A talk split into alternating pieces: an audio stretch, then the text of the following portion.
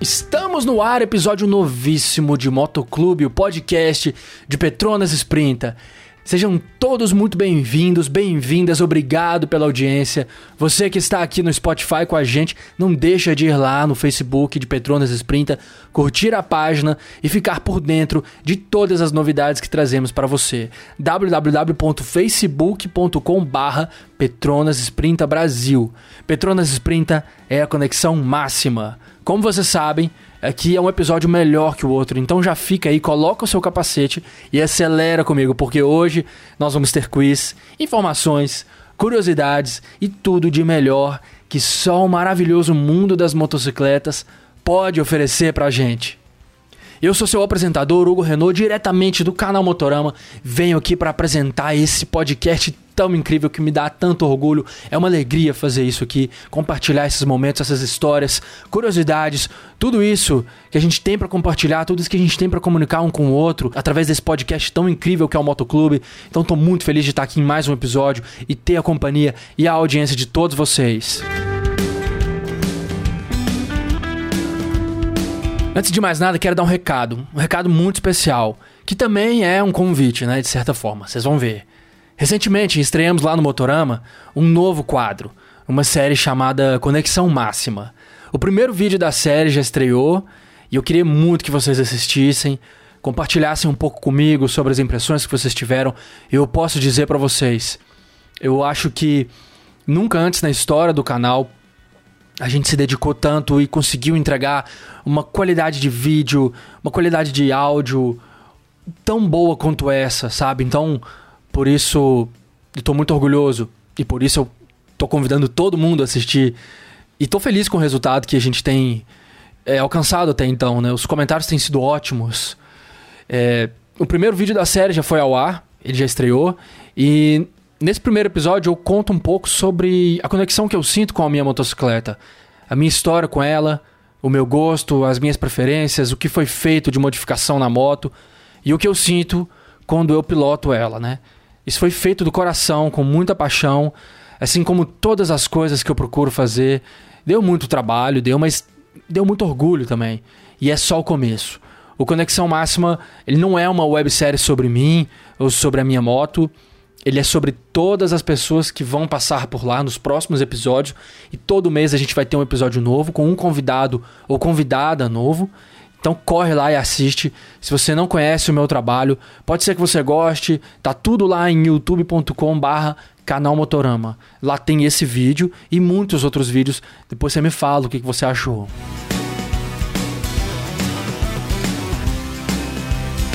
E quem aí tá preparado para o quiz de hoje? Hoje nós iremos falar de Suzuki Hayabusa aqui no episódio. Não é agora ainda, segura um pouquinho, que nós já vamos chegar nessa máquina espetacular. Mas eu já quero deixar lançado aqui o desafio de hoje, que vai ser totalmente inspirado nessa moto belíssima, nessa obra de engenharia, onde a Suzuki conseguiu se superar e vem se superando cada vez que faz uma Hayabusa nova. E esse é o caso, hein? Nós estamos vivendo exatamente esse momento agora, porque a nova Hayabusa, a terceira geração dessa moto está sendo lançada agora no Brasil. E essa moto ela é a preferida de muitos brasileiros. Essa moto é um fenômeno. Já já nós vamos saber muito melhor o porquê disso. Mas por enquanto eu quero saber se você sabe qual é a moto da Honda que a Suzuki quis superar quando lançou a Suzuki Hayabusa. Atenção, qual moto da Honda a Suzuki quis superar quando lançou a Hayabusa? Existiu uma moto da Honda que era a moto mais rápida de fábrica e a Suzuki quis botar um fim nessa história quando lançou a Hayabusa lá em 99. E conseguiu, hein? Spoiler, já tô dando spoiler. Mas vamos lá. Você sabe que moto era essa? Alternativa A: Honda CBR 1000RRR Fireblade. Alternativa B: Honda ZX14R. Alternativa C, Honda CBR 1100 XX. Fica ligado que ao final desse episódio teremos o resultado.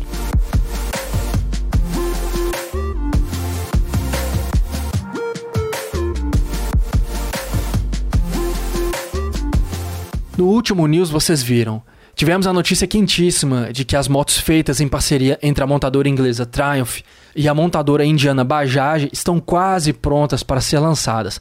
Isso significa que Triumphs de baixas cilindradas vão chegar ao mercado em breve, hein? A gente não sabe ao certo ainda. Elas não tiveram uma data de lançamento anunciada de fato, mas como as fotos que vazaram já mostram uma motocicleta praticamente pronta para produção, a gente pode considerar que a gente vai ver esse lançamento tão interessante, né? Tão duas montadoras tão distantes, tão diferentes entre si, mas com esse projeto super interessante lançando várias motos.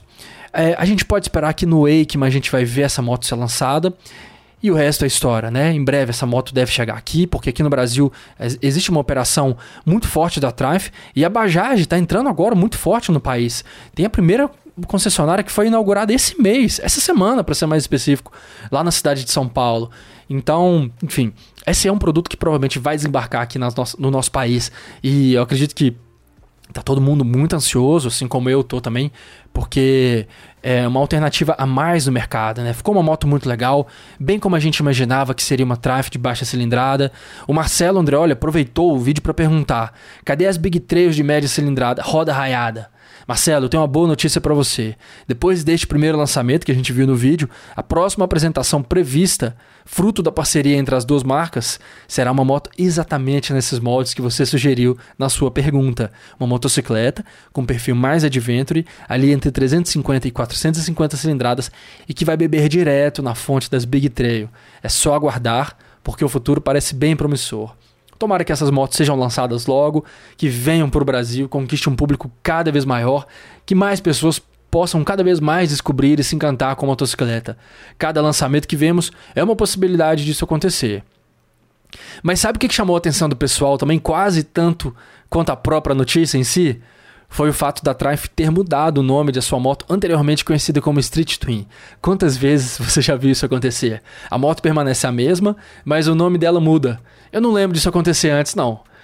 Agora a Street Twin passa a se chamar Speed Twin 900. Segundo a fabricante inglesa, essa é uma forma de associar os modelos à capacidade cúbica de seus motores. Maravilha, né? Mas será que não deveriam ter feito isso antes? Por que a moto já não foi lançada assim? Fica aí o questionamento. E não foi só a Street Twin que mudou de nome. A Street Scrambler também mudou e agora será apenas Scrambler 900.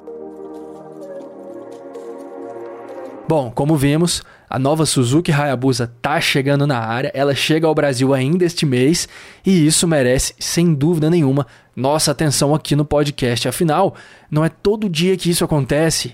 A Hayabusa tem uma história de 23 anos e tem algo de muito incomum no motociclismo esportivo. Sabe o que, que é? É que ela é uma moto que, ao contrário da maioria de suas concorrentes, ou pelo menos a maioria das outras motos esportivas, já que a Hayabusa não tem muita concorrente porque ela é uma moto muito particular e muito diferentona, ao contrário de todas as outras motos, não é sempre que ela é atualizada. Depois que ela foi lançada, lá em 99, só passou por uma atualização lá em 2008. Essa nova geração que estamos recebendo em nosso país agora é a terceira geração. Bom, vocês devem ter reparado que não é todo dia que a Suzuki decide renovar a Hayabusa e lançar ela em uma geração nova. Então, meus amigos, minhas amigas, o que nós estamos vendo é a história acontecer diante dos nossos olhos. A Busa, como é conhecida entre seus fãs, se tornou a moto. Simplesmente a moto, ela é adorada. Ela tem uma legião de fãs, a Hayabusa. Nada nela é muito comum. E eu acho que isso é um dos responsáveis, em grande parte, por essa receita de sucesso. Os elementos que ela te entrega, só ela consegue te entregar. Você precisa pilotar uma Suzuka Hayabusa para entender a sensação que é. Raramente você encontra essa sensação em outras motos. Então, é preciso pilotar uma para experimentar essa emoção. Para muitos, ela é a moto que melhor consegue unir performance e conforto ao mesmo tempo. Vocês concordam comigo que não são não são características que andam muito de mãos dadas ali, né? Para a gente conseguir ter um conforto, a moto necessariamente ela não vai nesse caminho de performance e vice-versa, né? A moto mais esportiva ela também não é a mais confortável. Agora a Suzuki Hayabusa ela consegue desfazer esse mito a parte do conforto que ela entrega, ela vem principalmente porque a Hayabusa é realmente uma moto boa para viagens, tanto para o piloto quanto para a garupa. Eu acho que ter um tanque com capacidade para 20 litros de gasolina também ajuda muito nesse quesito. Ela é uma moto pensada para percorrer longas distâncias. Ela é uma moto que foi toda pensada e desenvolvida em túnel de vento. Então ela tem uma aerodinâmica, um arrasto aerodinâmico que não compromete o conforto do piloto e do garupa. Vai tudo ali como que um. Bem numa cápsula ali, o piloto se mistura com a moto, tudo forma uma unidade. Ela é uma moto incrível, né? Para todos aqueles que buscam velocidades máximas e aceleração muito rápida, a Hayabusa sempre despontou entre as melhores motos. Isso aí eu acho que se deve graças em grande parte ao seu já lendário motor GSX 1300RR. Esse motor ele já se tornou há muitos anos, inclusive, uma referência em robustez. Não é raro a gente encontrar por aí Hayabusas com kit turbo instalado, porque a durabilidade desse motor é aprimorada e a Hayabusa tem a reputação de ser capaz de lidar com até quatro vezes mais a sua potência original. Outra coisa que não é difícil encontrar são muitos construtores mundo afora escolhendo esse motor, o GSX 1300, motor da Hayabusa, para usar em corridas e bater recordes construindo veículos, sejam eles em quatro rodas ou em duas rodas. Tudo isso ajudou a construir a reputação da Busa. Ela é uma das motos preferidas para uma legião de fãs dela, inclusive aqui no Brasil, mas no mundo inteiro.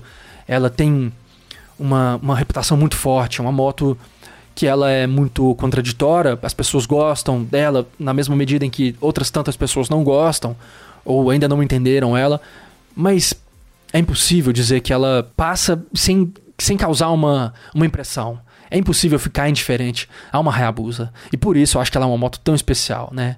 Eu falei sobre esses, esses projetos que utilizam o motor da Hayabusa e sobre as próprias Hayabusas que têm um kit turbo instalado. Depois vocês conferem na internet, galera. Existem por aí vários vídeos que mostram essas Hayabusas que entregam coisas como 650 cavalos ou até mais. Isso é muito mais do que a potência original dela, né? Quando o assunto é essa moto, realmente não existem muitos limites tudo nela é bastante superlativo.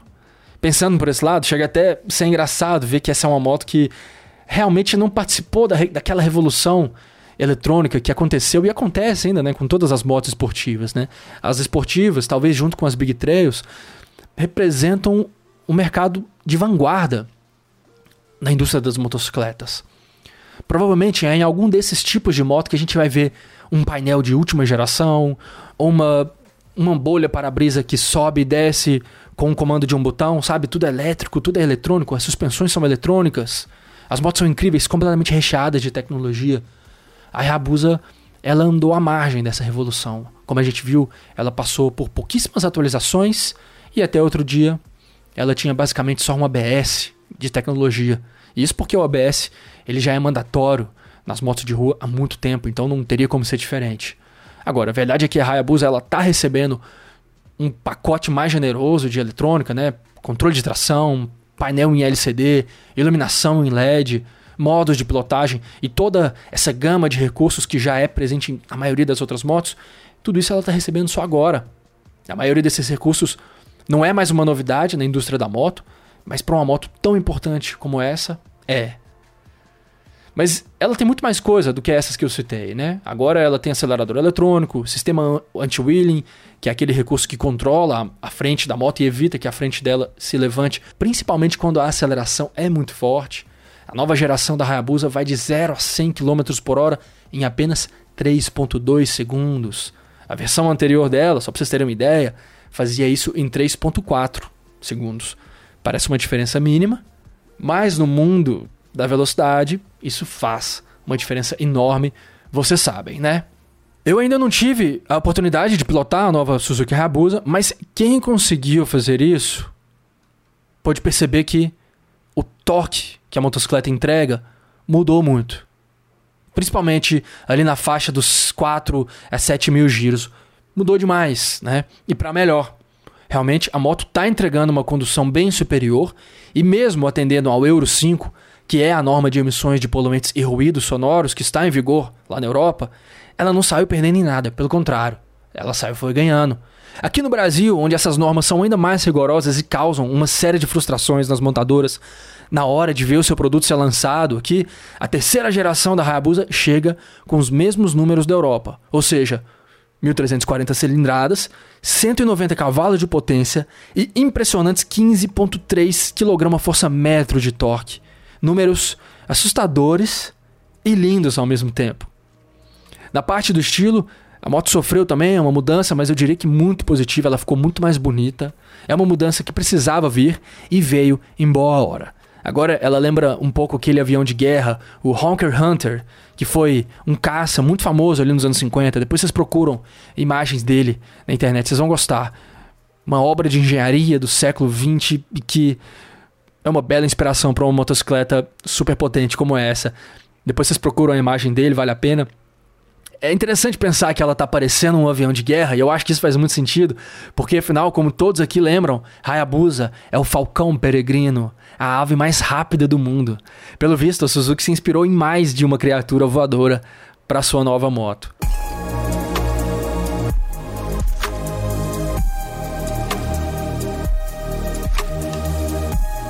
Ver a Hayabusa passar por uma reformulação e chegar, enfim, à sua terceira geração me fez pensar mais uma vez que as motocicletas são um reflexo do seu tempo. E nós, motociclistas, será que a gente também é um reflexo do tempo em que vivemos? Será? As motos, elas já estão por aí há bastante tempo e com sorte elas vão continuar existindo para sempre. Qual que será que é o nosso papel nisso tudo? Você ao menos já se perguntou por que, que você decidiu andar de moto em primeiro lugar? com certeza deve ter sido por uma razão muito maior do que simplesmente ir do ponto A ao ponto B.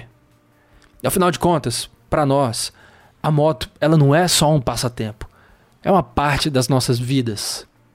Andar de moto, sentir o vento, o calor, o frio, seja lá o que for, ter a visão que só estando em cima de uma motocicleta a gente pode ter, nos lembra que a vida foi feita para ser vivida. Você já pensou nisso? Para alguns de nós, a vida foi feita para ser vivida na estrada, para outros, no fora de estrada. Tem uma galera que prefere muito mais um off-road. Para alguns, em pista de corrida, acelerando, fazendo curvas o mais inclinado possível. Não importa o perímetro que é, o, não importa o tipo de terreno que é o seu preferido. Tudo isso a motocicleta traz para nós. E esse é apenas um um dos poderes, uma das emoções que ela tem a capacidade de despertar em nós, pilotos, condutores, motociclistas, motoqueiros, né? As motos são veículos perigosos, é verdade. Mas, ao mesmo tempo, elas são alguns dos veículos mais fascinantes que o ser humano já teve a capacidade de inventar. Se você ainda é novo na moto e está pegando a segurança, eu vou aproveitar que você está ouvindo aqui o podcast e passar um recado para você. Com uma frequência enorme, as pessoas vêm me pedir conselhos sobre pilotagem, sobre como perder o medo da motocicleta, sobre como tornar toda aquela experiência mais segura. E eu acho que eu posso agregar um pouco nisso, eu, eu tenho algo a acrescentar quando esse é o assunto. Eu costumo dizer para elas, igual eu disse pro meu irmão mais novo, eu tenho um irmão mais novo, ele é 4 anos mais novo que eu, Matheus, e gosta muito de motocicleta. Depois que eu tirei a carteira, ele tirou a carteira dele também. E eu lembro de falar isso para ele e vocês devem imaginar, né, que como da mesma, se eu falei para um irmão meu, eu acho que tem um peso e se eu vou falar para vocês aqui, vocês podem considerar que foi algo bem dito do coração mesmo, né? Eu disse para ele mais ou menos assim, ó: Continua, você tá no caminho certo. Você precisa respeitar duas coisas: a distância entre os outros veículos e também a velocidade da via. Parece bobeira, parece um clichê, mas não é uma bobeira. A gente nunca pode subestimar isso, tá bom? A velocidade da via, ela é a melhor referência que a gente tem para nos preservar, para nos manter em segurança. Então continua que você está no caminho certo. Quanto mais você pilotar a sua moto, mais seguro você vai estar nela. Pensa onde você pode melhorar e saiba que com o tempo vem a experiência e com a experiência você se torna um condutor melhor. É assim com tudo na vida. Não teria por que ser diferente com as motos, certo? E os benefícios são muitos. Existem vários estudos que mostram que andar de moto nos torna mais atentos, Quem já pilotou durante várias horas na estrada e teve a oportunidade de ver paisagens, sabe que isso muitas vezes tem também o poder de afastar uma certa confusão mental do dia a dia. As coisas se tornam mais claras em nossas mentes. Muitas vezes conseguimos encontrar até mesmo a solução para algum problema que estávamos enfrentando. Afinal, tudo isso também é uma forma de meditação. A motocicleta, ela nos ajuda a entender o que é essencial e o que não é essencial na nossa vida. Uma vez que ela por si só é um veículo estritamente essencial. Pensa comigo, são duas rodas, um motor, um tanque, um lugar para a gente sentar. Ela te ensina muito sobre o que é importante na vida. E ela te mostra também o outro lado. Te mostra o que não é importante. O que você pode descartar. Na moto, você não pode se dar o luxo de levar nada desnecessário. Cada coisa inútil que você levar vai estar tá ocupando espaço de algo que poderia ser útil. Então eu acho que a gente pode dizer que viajar de moto é uma metáfora até mesmo para viver uma vida mais simples. Você só leva na bagagem o que realmente é necessário. É uma visão romântica, eu sei, mas não deixa de ser uma lição, principalmente para quem estiver disposto a aprender. Mas lembre-se também que a moto é o equilíbrio entre a responsabilidade e a liberdade. A gente gosta muito de pensar na liberdade que a moto nos proporciona. Eu diria que é preciso lembrar também da responsabilidade que conduzir uma moto traz. Cabe a cada um de nós fazer essa balança. Eu acho que por causa de tudo isso e muito mais, a gente pilota motocicletas.